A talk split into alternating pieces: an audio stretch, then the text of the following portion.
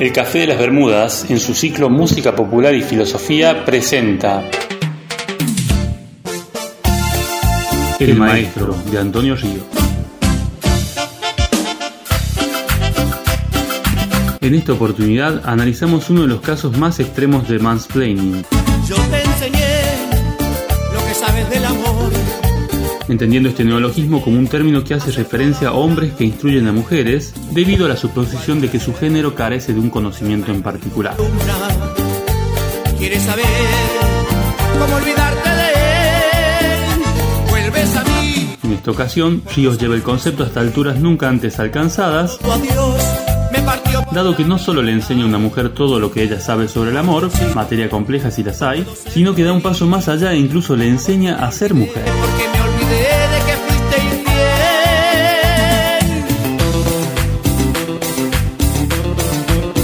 Válido preguntarnos, ¿cómo puede un hombre enseñarle a una mujer a ser mujer? ¿Es posible algo así? ¿Qué conocimientos le ha transmitido a estos fines? ¿Qué debe saber una mujer para hacer tal cosa? ¿Curar el cáncer? ¿Hacer huevos fritos? ¿Reparar un amortiguador? ¿Ríos tiene un instituto que enseña a ser mujer? Y en tal caso, ¿está avalado por el Ministerio de Educación de la Nación? Yo te enseñé lo que sabes del amor. La metáfora es, cuanto menos, confusa, pero podemos entenderla desde un plano sexual para acotar su contenido.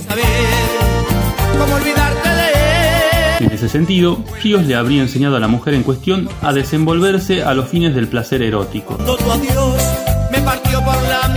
Sin embargo, al parecer, ella no ha alcanzado el grado superior en estos conocimientos, dado que acude nuevamente al cantante a los fines de obtener nuevas lecciones.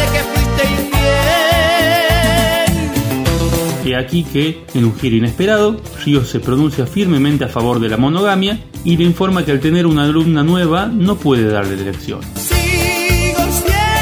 maestro. Avanzando en la canción, de todos modos, descubrimos un evento que ha provocado un profundo dolor en el maestro.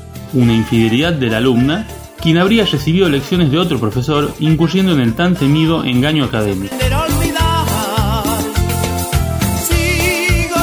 Este suceso desencadena una profunda crisis en Ríos, quien aduce que tal afrenta lo partió por la mitad. Y no puedo darte lecciones. Desde entonces, una de sus mitades se enseñó sobre el amor, y la otra, cómo ser mujer.